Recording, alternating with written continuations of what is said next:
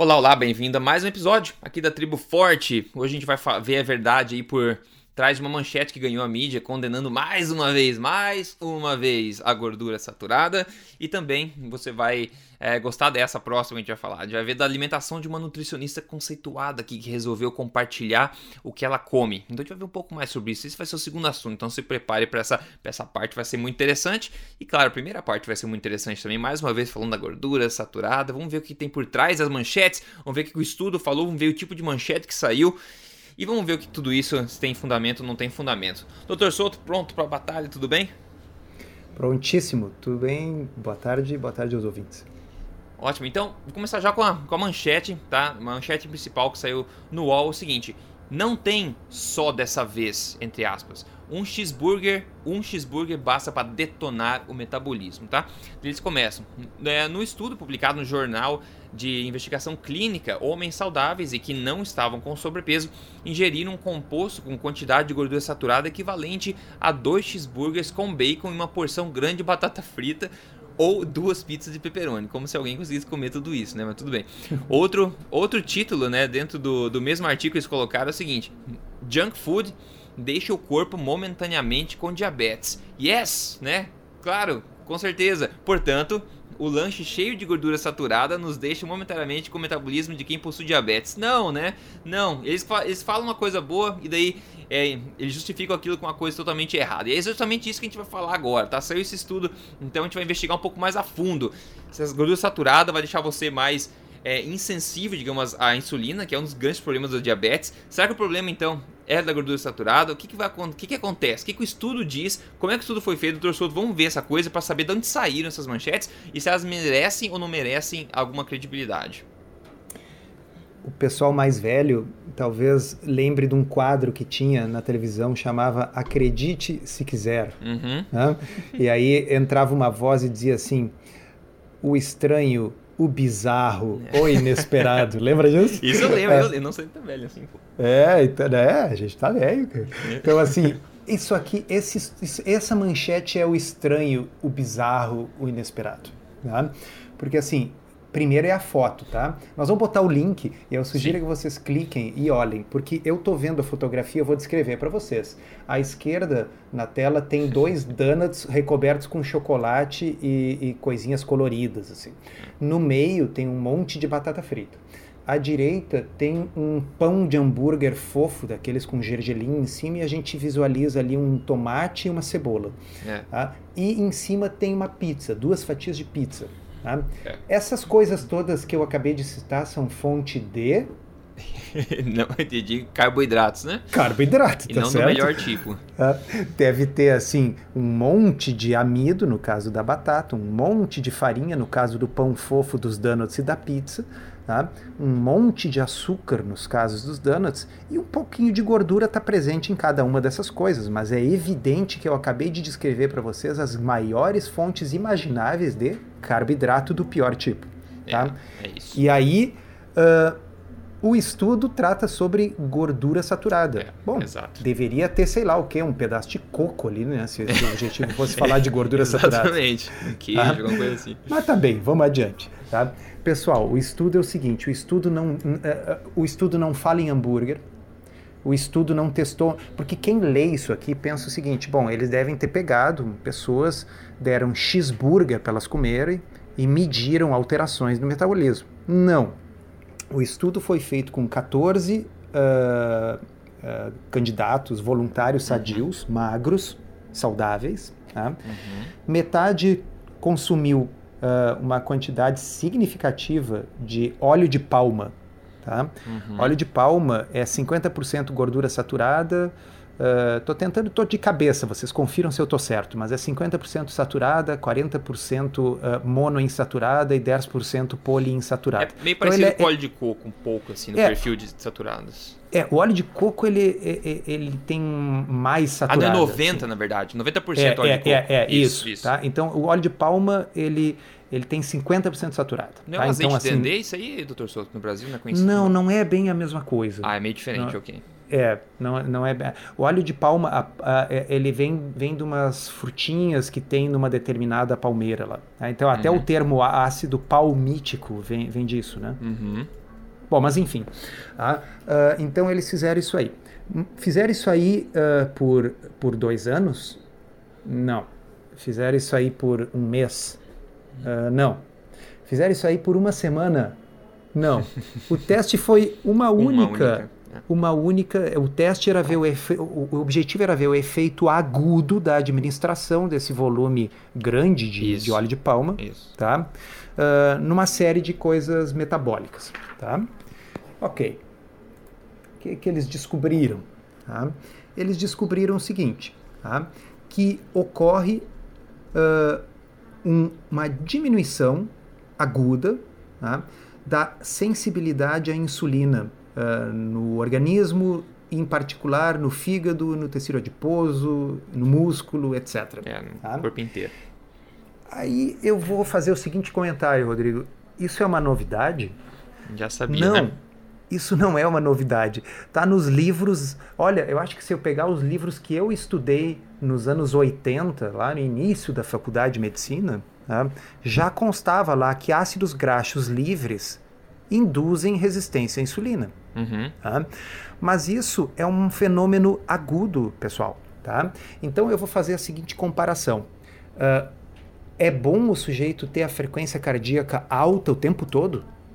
Não, não, não é bom, né? Se a pessoa uhum. tem uma taquicardia constante, assim, isso aumenta o consumo de oxigênio pelo coração, isso aumenta o risco de uma série de coisas. Tá? Inclusive, pacientes que têm frequência cardíaca muito elevada são medicados pelo cardiologista para conseguir baixar a frequência cardíaca. Agora, se você, Rodrigo, pegar e subir cinco lances de escada bem rapidinho, pulando de dois em dois degraus, quando você chegar lá em cima, o que, que vai acontecer com a sua frequência cardíaca agudamente? Comigo, nada, mas uma pessoa normal ia ficar cansada. Ah, Zagalo, velho. então, é óbvio que a frequência é. cardíaca é. vai acelerar e muito, ok? Isso significa que fazer exercício é ruim para a saúde, é ruim para o coração. Uhum. Mesma análise. Não, né? né? É a mesma análise. Mesma tá certo? Então, uhum. o efeito crônico do exercício é benéfico, embora agudamente o exercício seja um estresse que acaba produzindo uma resposta aguda, que se fosse uhum. crônica seria ruim. Uhum, perfeito, Deu para entender? Então vamos pegar um outro exemplo. Tá? Se eu pegar um paciente diabético e os diabéticos, especialmente os diabéticos tipo 1, tá? mas também aqueles diabéticos que têm uma dificuldade maior no controle da glicose, esses que estão nos ouvindo vão poder confirmar o que eu estou dizendo. Se a pessoa fizer uma atividade física muito intensa, tá? Então, por exemplo, um HIIT, né, aquele exercício de alta intensidade intervalado, tá? ou uma aula de bike, alguma coisa assim. E depois, logo depois, a pessoa medir a glicose, a glicose vai diminuir ou vai aumentar? Ela vai aumentar, uhum. pessoal. Tá? Ela vai aumentar por quê? Porque o sujeito já tem resistência à insulina e com o, uh, a descarga de adrenalina e de cortisol provocada pelo exercício de alta uhum. intensidade aumenta a glicose ok? É por quê? Para disponibilidade Mas, de energia, né, rápido ali no Exatamente, no são hormônios da fuga ou da luta, tá certo? Então o corpo precisa produzir quantidade alta de glicose rapidinho para estar tá uhum. pronto para lutar ou para fugir. Uhum. Tá? É normal que haja um aumento agudo da glicose logo após. Então quer dizer que o exercício é ruim para diabetes? Pois é. Não, né, pessoal? Tá? É. O exercício é maravilhoso para o diabetes, porque ele pode aumentar um pouquinho a glicose logo depois, mas cronicamente o exercício reduz a resistência à insulina. Isso, exato. Então vocês devem estar tá vendo onde é que eu quero chegar. Tá? É, é. O que eu quero chegar é o seguinte: esse estudo mostrou algumas alterações agudas Tá? que todo mundo já sabia que acontecia, não tem nada novo aqui. Tá? A gente sabe que se eu consumir uma quantidade maior de gordura numa refeição, até que esses ácidos graxos parem de circular na corrente sanguínea, sejam então utilizados como fonte de energia, até que eles desapareçam do sangue, naquele período ali, a resistência à insulina aumenta. Que faz tá? total sentido se a gente for pensar, né? Mas é lógico, Rodrigo, olha aqui, ó, tu acabou de colocar um negócio de gênio. Tá? eu tenho um monte de ácidos graxos circulando, então eu não preciso dar uma certa resistência à insulina, de modo que ao invés de usar açúcar, eu use os ácidos graxos naquele momento. Exato, exato. É claro, né? É óbvio. Tá? Então, eu quero saber como é que eu vou conciliar as conclusões que os autores tiram no estudo, de que o, essa, uh, o consumo do óleo de palma aumenta a resistência à insulina, com os incontáveis ensaios clínicos randomizados de comida mesmo, cronicamente, uhum. por semanas, ou em algum caso até anos, tem estudos de dois e três anos de duração, onde eu tenho um consumo mais elevado de gordura e mais baixo de carboidrato, e a resistência à insulina melhora, a glicemia melhora, os pacientes diabéticos ficam melhores, alguns deixam de ter valores de exame de diabéticos, param de usar remédios. Então, uhum. como é que a gordura pode ao mesmo tempo ser ruim e boa? Exato. Exato. É porque um está olhando o efeito agudo e o outro o efeito crônico. Assim, que gente que publica em revista científica não entenda isso, é ou é má fé ou é um nível de ignorância que para mim é difícil de entender uhum. quando se está nesse nível acadêmico desse da, que, quem publica numa revista como essas ou por é. outra e, e, os pares deles que revisaram isso aí exato, tá exato, Como é que não, não sacaram isso? Isso é tão óbvio. Pelo amor de Deus, eu vi isso assim durante o horário do almoço, que eu não almocei hoje, não deu tempo, em jejum, uh, em 20 minutos, passando os olhos, eu disse, é tão evidente que eles estão, uh, obviamente, equivocados no sentido de confundir o efeito agudo com o efeito crônico. Né? Exato, exato. E o perigo está em tangibilizar esse estudo para fazer a, a, população geral entender, que é basicamente o que a mídia faz, né? Então ela falou de novo, lembrando que a gente começou com o quê? Começou com comer o cheeseburger, vai ficar resistente à insulina. Por causa do quê? Não por causa do pão e tudo que porcaria que vem no cheeseburger, mas por causa da gordura saturada. A coitada da gordura saturada. É, então, o, o, o, negócio é realmente assim, a, o pessoal parte da, da conclusão, porque em ciência, né, como todo mundo já deve saber, a gente Uh, a gente quer chegar à conclusão, a gente não parte dela. Tá? É, a, gente tem, tem, a gente formula uma hipótese, e a gente vai testar essa hipótese para ver se a gente consegue refutar a hipótese. Se a gente não uhum. consegue refutar, ela se fortalece, tá certo? Aqui não, eles partiram, como é comum no mundo da nutrição, da conclusão. A conclusão é qual?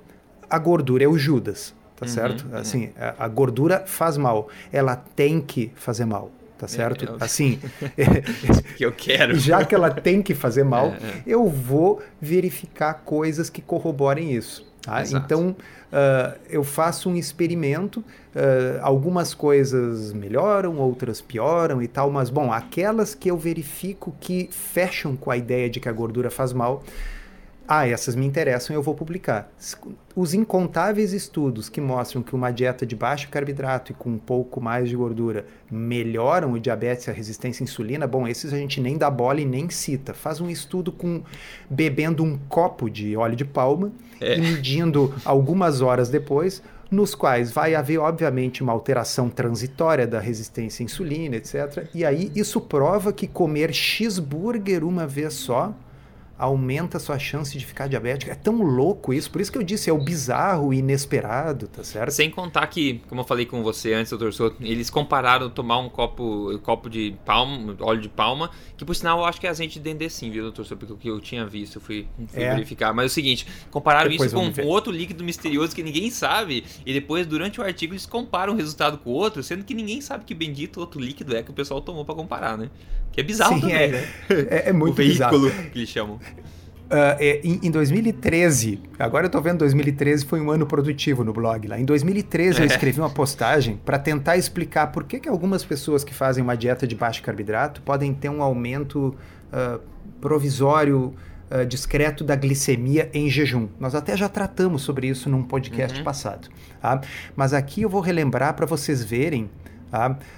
como isso aqui que esse estudo viu agora não é nenhuma novidade. Tá? Olha lá.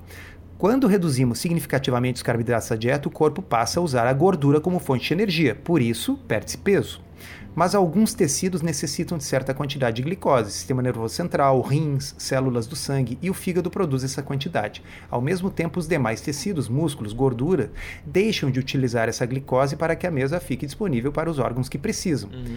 Isso faz com que, às vezes, a glicemia de jejum fique mais alta. Tá? Bom, isso era uma explicação simplificada. Na mesma postagem, eu fiz uma explicação, eu botei ali, ó, essa é a explicação simplificada e agora vem a explicação nerd. Então, agora é a explicação nerd para vocês. Tá?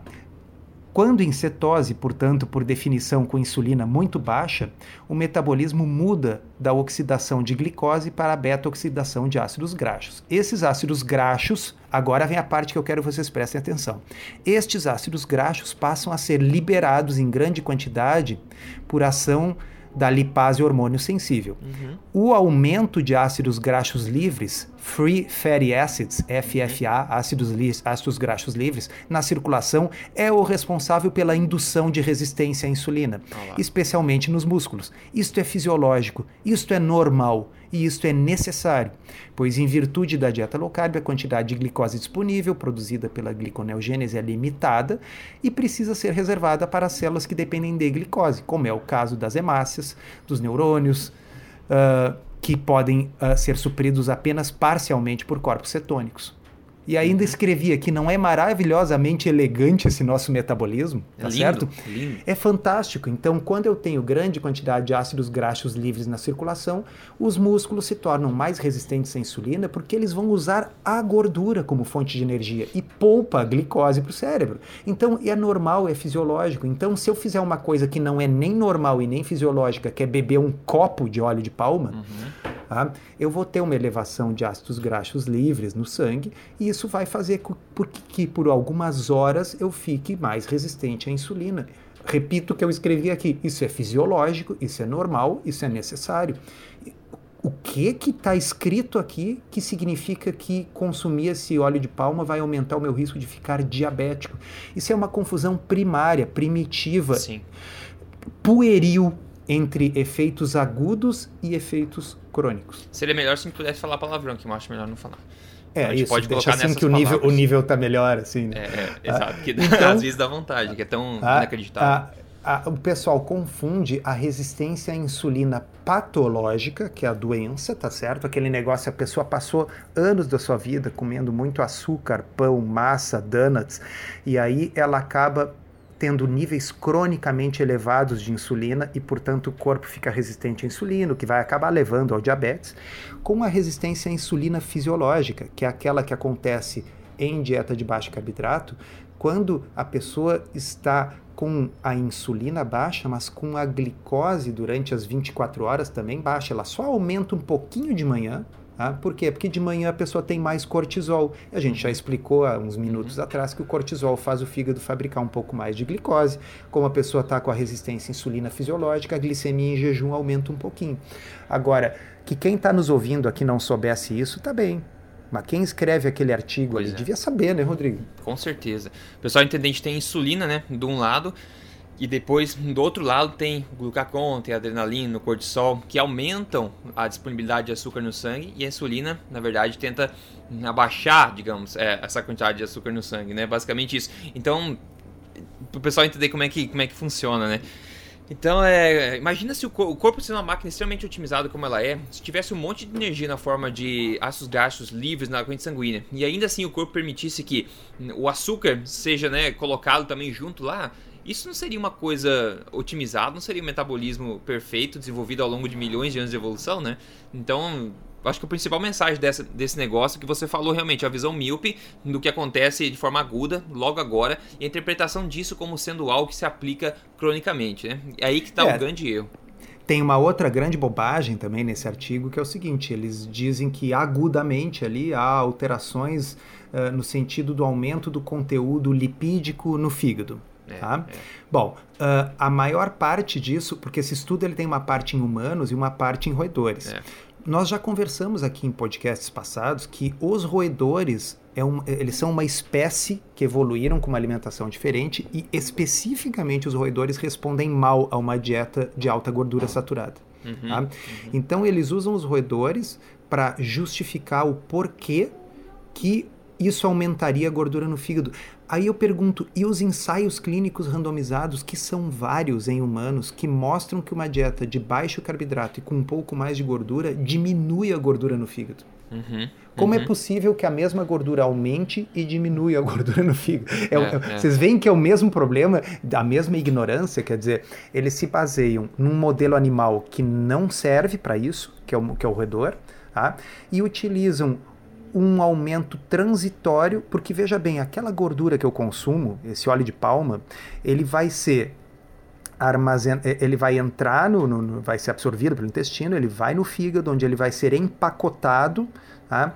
em partículas chamadas VLDL, tá? que são as partículas que levam essa gordura para o resto do corpo, para essa gordura ser oxidada pelas células e tal. Então é evidente que logo depois de eu beber um copo de óleo de palma, vai haver um aumento transitório da gordura presente dentro do fígado, tá Sim. certo? Sim. Ah, agora, os estudos ensaios clínicos randomizados cujo desfecho é se a gordura no fígado diminui ou não depois de dias ou semanas de uma dieta de baixo carboidrato, muito embora essa dieta de baixo carboidrato tenha mais gordura, mostram redução da gordura no fígado. É, é. Tá?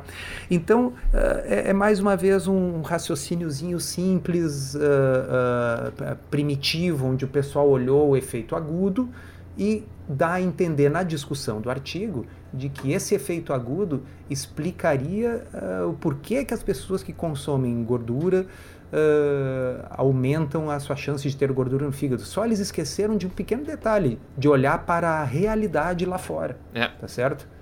É incrível isso. É, é, nós já falamos uma outra vez, mas não custa relembrar. É a história da ciência da fada do dente, né? É. Ciência da fada do dente é aquela assim: uh, uh, um dia a criança perde um dentinho e bota lá e aparece um real no, debaixo do travesseiro. Bom, depois ela perde um dente molar que é maior e aparece cinco reais debaixo do travesseiro. Bom, aí depois ela perde dois dentes e aparece dez reais. Então ela faz uma teoria. Ela diz assim: olha. Uh, a, a, a, quantidade de dinheiro é proporcional ao tamanho do dente, proporcional à quantidade do dente. Então é proporcional ao volume total de dente debaixo do travesseiro. Uhum. É uma teoria científica, não é? Só falta ir lá fora e verificar se a fada do dente existe ou não. É, é a tá premissa está errada. Então é possível a gente montar teorias extremamente elaboradas e técnicas e matemáticas sobre coisas fictícias, uhum, né? uhum. que é o que esses autores aqui fizeram.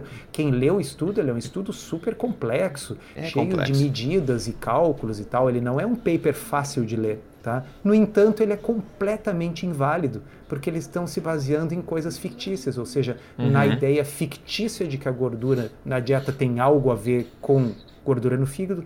A gente já sabe que não tem, baseado em ensaios clínicos randomizados, isso é um assunto resolvido. Tá? É.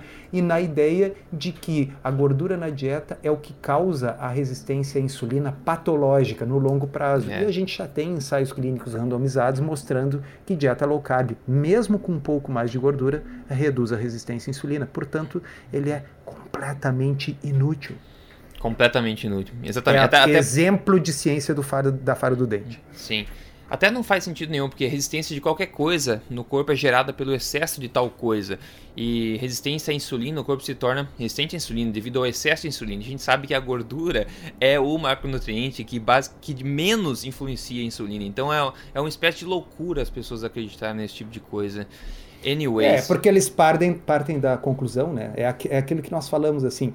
Uh, é, tem que fazer mal, gordura tem que é, é, assim, ó, eu chego à conclusão uh, que uh, na Agatha Christie, né, o mordomo sempre é o culpado, tá? Então eu vou chegar assim, Rodrigo, assim, ó, é o seguinte, o mordomo é o culpado, agora faz o roteiro. Exato. Agora eu faço o roteiro, invento uma história, mas eu já tô é. te avisando, o mordomo, ele é o culpado. Eu já sei, eu já começo a minha história sabendo que o culpado é o mordomo. É, então, assim, na cabeça da maioria das pessoas que estudam nutrição, a, a, a gordura é o mordomo. É, é, é isso mesmo. Tem, tem que ser culpado. Então tu tem que inventar uma narrativa convoluta, meio bizarra, assim, né? uh, eh, para justificar a tua conclusão a priorística, né? Só que não, né? Já tem ensaios clínicos randomizados. Felizmente nós temos nível de evidência mais alto que mostra o que, que é real, né? Sim. Ah, logo isso tudo vai ser ridicularizado aí, eu espero. Não vai demorar muito, não.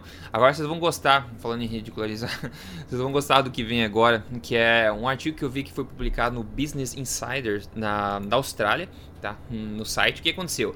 Eles começam o seguinte, o artigo, eles falam o seguinte: se você quiser mais, é ser mais saudável e perder peso, é uma boa ideia começar copiando os hábitos alimentares de uma nutricionista, certo?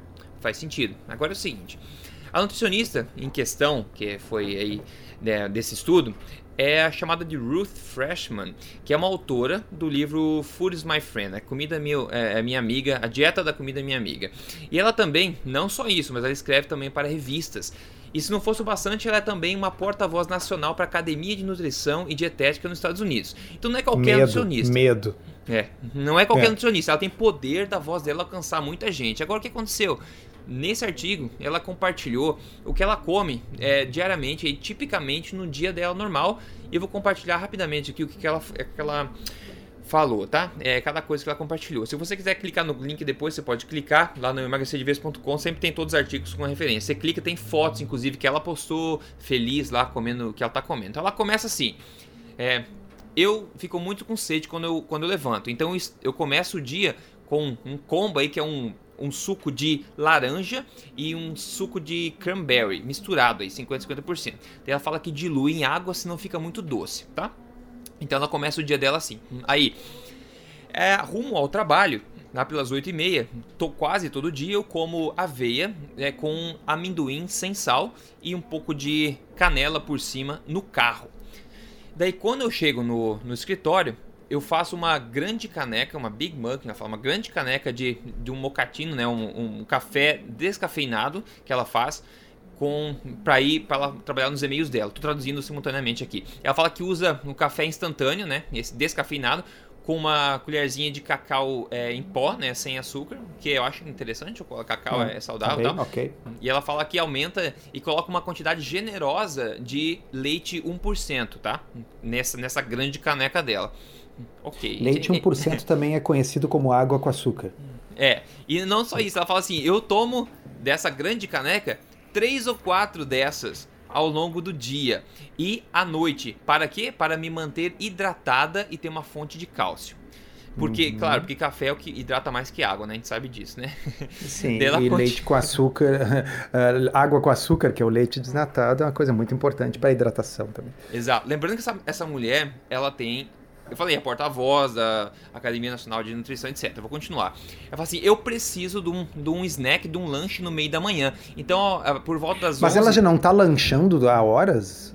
Então, ela começou com o suco, né? Depois comeu a bendita da aveia. Agora, uhum. de novo, ela comeu. Então, a cada hora, praticamente, ela tem uma coisa na, na boca e no estômago, pelo que eu tô Isso. vendo. Três em três 11... horas é para os fracos. É, é, é para ser de 30 em 30 minutos, mais ou menos. Exato. Daí ela fala que ela precisa de um lanche, porque ela não considerou o resto do lanche, né? Então, às Sim, 11 claro. ela come meia barra, um terço ou meia barra da, da barra de proteína dela favorita, que chama Chocolate Chip Cookie Dough. Não sei como é que traduz isso, mas é uma barra de proteína que é de massa É uma de massa de biscoito de eh, biscoito com é. chips de chocolate. Deve ser um negócio bem saudável. Isso. Então ela come isso às 11. Ela fala assim: às vezes eu como nesse horário frutas ou nozes. Ok, então uhum. essa é mais uhum. exceção do que a regra, né? Daí ela, para nossa, não é novidade para nós, né? Que sabemos aí, enfim, aqui da tribo forte, mas ela fala assim: eu fico com fome entre meio-dia e uma hora, ou seja, uma hora depois, tá? que coisa assim, bizarra, eu não tinha lido esse artigo, eu tô me divertindo junto com os ouvintes. Não, bizarro. Ele fala assim, então eu fico com fome de novo, uma hora depois, ao meio-dia, e eu como o almoço consistindo de iogurte grego, né, pleno, deve ser baixa gordura, mas ela não fala, com fruta, nozes e um cereal chamado, chamado Fiber One, que é um cereal matinal, né, pessoal? Daí ela coloca em parênteses, para adicionar fibra. Daí, uhum. Ela fala, eu estava com fome de novo às duas da tarde. uma, uma, hora depois. Daí o que, que eu fiz? Olha só, o que, que eu fiz? Eu fiz o meu, a minha pipoca com azeite de oliva no micro-ondas. Né? Ela fala, hum. eu amo pipoca e eu tenho que medir quanto eu como, senão eu como demais. Daí ela falou, com junto com a pipoca eu tive uma gigante é, um gigante punhado de daquelas baby carrots sabe aquelas cenouras pequenininhas Uhum. Isso que ela teve. Daí, por volta das quatro da tarde, eu estava me sentindo meio estressada, mas não com fome. Então eu comecei a mascar no, minha, no meu chiclete favorito. Daí ela mostra a foto do chiclete favorito dela. Ela fala assim: quanto mais estressada eu fico, mais pedaços, mais chicletes ao mesmo tempo eu coloco na boca, até quatro de uma vez. Isso que ela fala, tá? É um chiclete desse pessoal, cheio de sabor, de sabor de menta que ela gosta aqui, tá? É chiclete que você compra no mercado, tá? Não é comida de verdade, longe disso. Daí ela fala, eu cheguei em casa um pouco cedo, às 5 da tarde, e eu estava cansada e com fome, claro, né? Ah, então, eu comi uma, um punhado de, de, olha, segura na cadeira, eu comi um punhado de M&M's de amendoim para, para um, um turbo de chocolate e açúcar. Ela escreve isso, tá, pessoal? Então, tá? você vai continuar, mas eu preciso falar. Assim, Diga ela lá. é nutricionista, porta-voz da Associação Americana de Nutrição, é isso? E sim, autora de um livro também que tá na Amazon, tá vendendo lá. Uhum. E escreve para outras revistas, em colunas também, tá? Então, é, é. Uh, assim como dizia o Milor, assim, eu vou pingar o meu colírio alucinógeno, eu tô largando. é, então ela chegou às 5 da tarde, né, e claro, comeu os M&M's dela de chocolate para um turbo, ela fala como se fosse uma coisa positiva, um turbo de açúcar como energia. Então, é né, ela fala assim, como eu sou muito sensível, é, sensi é, sensível à cafeína, o chocolate é a única cafeína que eu preciso né? Que eu preciso. Uhum. E normalmente eu incluo na minha, diária, é, minha dieta diária. Daí meu marido não estava em casa, então eu comi o que sobrou de uma comida indiana é, para janta por parte por volta das seis e meia da tarde. Ele falou, eu adoro comida indiana, né? E, e, e eu criei esse, esse, esse, esse essa refeição na, na, noite anterior com galinha, com curry, cebola, maçã, essa uva passa e coco e, e e, pão de. O nan, que a gente falou, o nan é aquele pão indiano que é um pão, basicamente, né? Um pão de alho. Então acho que ela comeu de janta. Daí falou, agora, né, por volta das 8 e meia, eu vou pra minha aula de yoga. Daí eu, eu trago a minha, minha grande minha grande garrafa de água é, congelada, congelada não, é gelada, né? Que ela fala. Não sei porquê, quem sabe o benefício da água gelada é. Porque ela acredita na questão da caloria. Então, você toma água gelada, você acredita que o corpo vai gastar mais caloria, enfim, para aquecer aquela água. Daí ela fala: quando eu chego ah, em casa, tá. né? Quando eu chego em casa, eu gosto de beber uma sparkling water, é flavored sparkling water, né? Quando chega em casa eu gosto de tomar, ou seja, essas águas que a gente compra por aí, que eu não sei nem o nome do mas tem várias marcas, né? Que águas saborizadas com gás, É, tá? saborizadas com gás. Isso que ela toma enquanto assistindo TV. Então, uhum. basicamente, esse é o exemplo que ela tá dando aqui, que o, que o artigo tá falando que a gente devia copiar, né? Se a gente, se a gente quer começar a perder peso e ser saudável, melhor copiar o que a nutricionista faz. É isso que ela tá fazendo. E ela, inclusive, diz que diariamente ela faz de 30 minutos a 2 horas diariamente de exercícios físicos.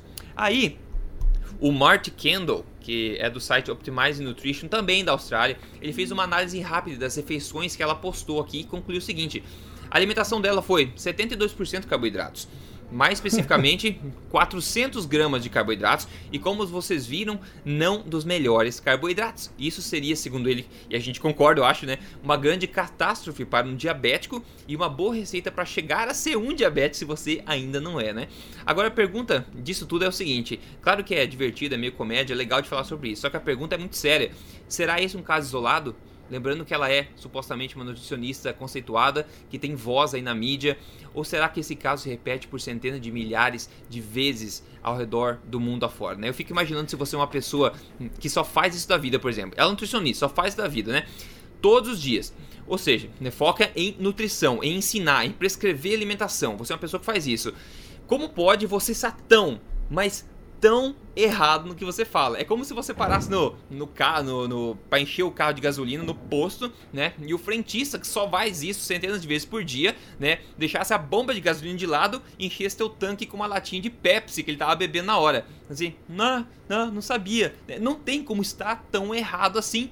Mas ela está. E tá aí o exemplo, com foto, inclusive, dela sorrindo, mostrando os benditos MM, etc. na mão, né? Ela não é um absurdo, doutor Souto. É, é inacreditável. Eu, eu, eu tô chocado e, e, e, eu tô, assim, imaginando os nossos ouvintes, porque eu, eu não tinha lido isso, então eu tava ouvindo agora com a mistura, assim, de diversão e choque, né? É, uh, exato. E, e, e, pensando, assim, se o Pancas dela pudesse falar, eu não sei se ele gritaria ou se ele falaria palavrões. né? Os dois, eu acho. Gritaria palavrões. assim, fazer um, um, um, uma redação, assim, se meu pâncreas falasse, é. Né?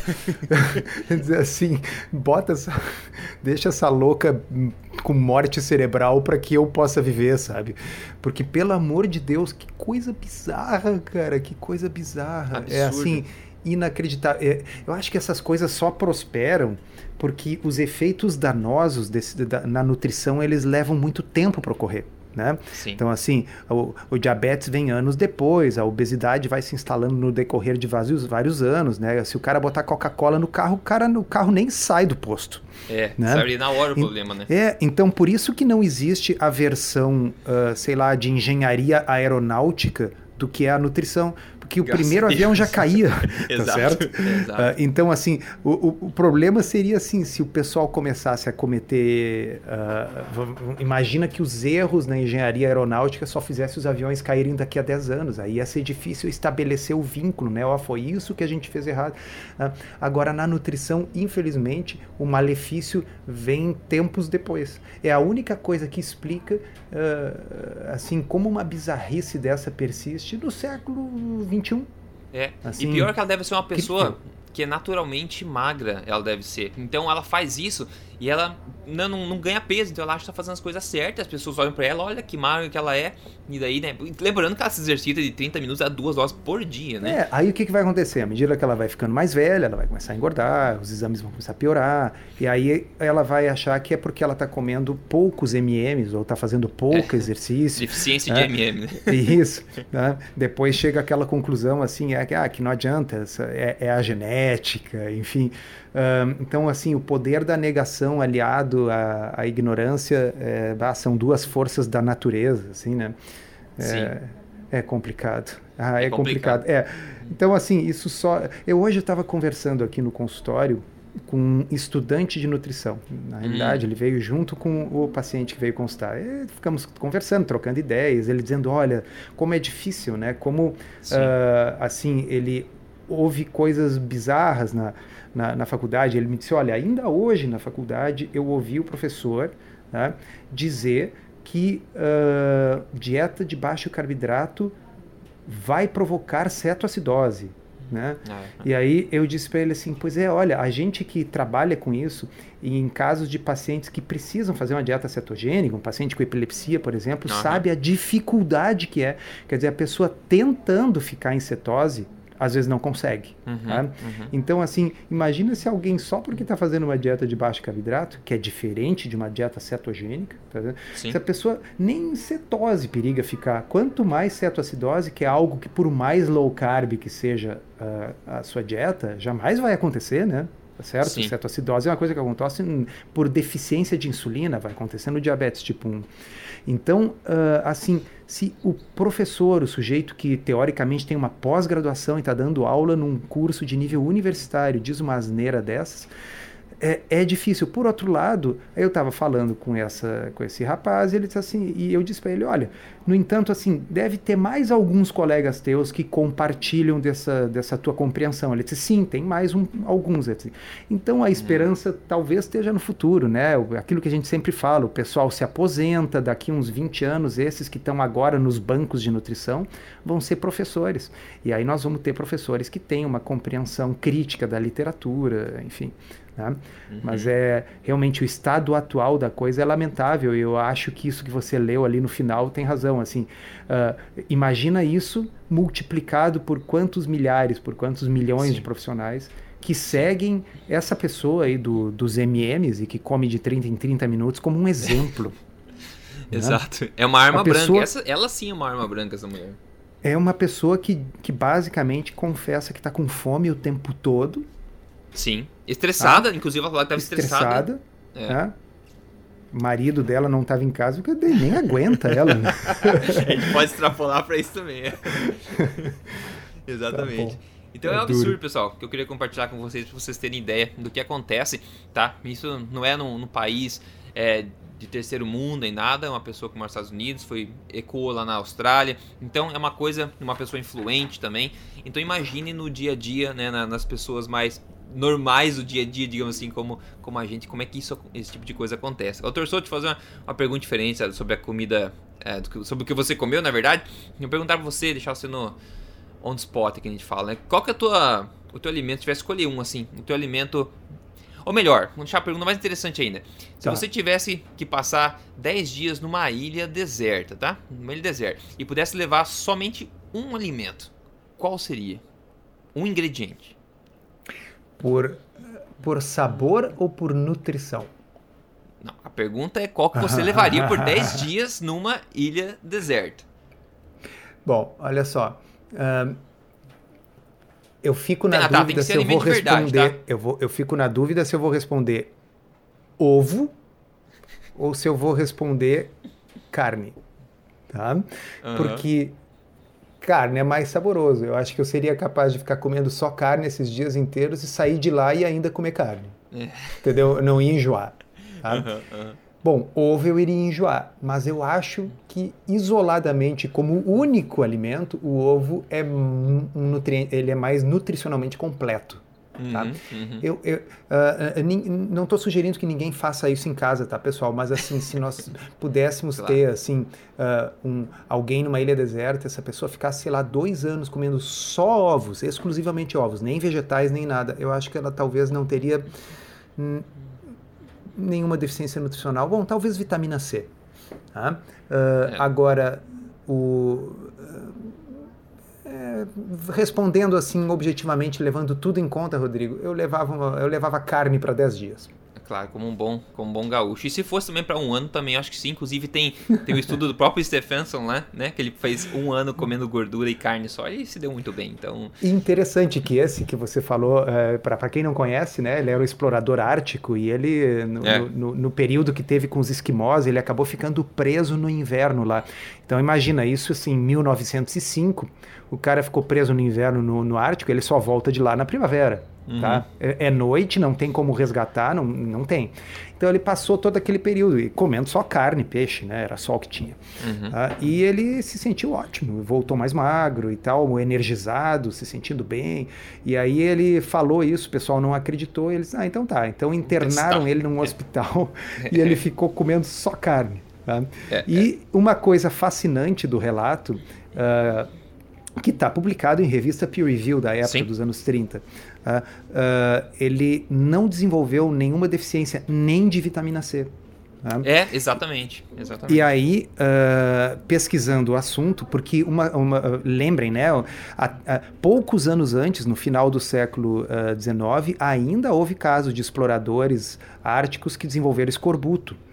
Uh, por uhum. deficiência de vitamina C. Então, como a, a, pergunta que não quer calar é o seguinte: como é que os exploradores que uh, iam para lá desenvolviam o escorbuto e, no entanto, os moradores do Ártico que nunca consumiam vitamina C não tinham escorbuto. É, os exploradores estavam comendo alguma coisa, estava retirando essa vitamina C da. Exatamente. O que acontece é que o transportador celular da glicose ele é o mesmo transportador celular do ácido ascórbico, da vitamina C. Há uma competição entre os dois. Então, quando a pessoa come muita glicose, ela precisa comer mais vitamina C, porque senão ela acaba ficando deficiente em vitamina C pela competição entre glicose uhum. e vitamina C no corpo. Quando você não come glicose nenhuma, que era o caso dos esquimós, mas era o caso também desse nosso explorador nesse experimento que uhum. ele comeu só carne, bom, existe uma pequena quantidade de vitamina C na carne.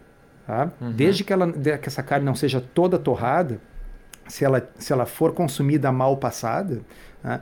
tem vitamina C ali. É pouco, é pouco, mas esse pouco é suficiente para evitar o escorbuto em quem não consome grandes quantidades de carboidrato. Uhum. Então, à luz dessas coisas, a gente hoje entende que. Uh, Uh, sim, os, as, os, navegadores no passado tinham escorbuto porque eles não levavam frutas frescas, não tinham vitamina C, mas não só por isso, porque o que eles levavam era alimentos é. não perecíveis, ou seja, farináceos. É. Tá? Uhum. Então eles comiam muito, muito biscoito, muito farináceo, muito pão, tá? e isso aí tornava a necessidade de vitamina C deles muito alta. Então é um duplo problema excesso Sim. de farináceo e deficiência relativa de vitamina C.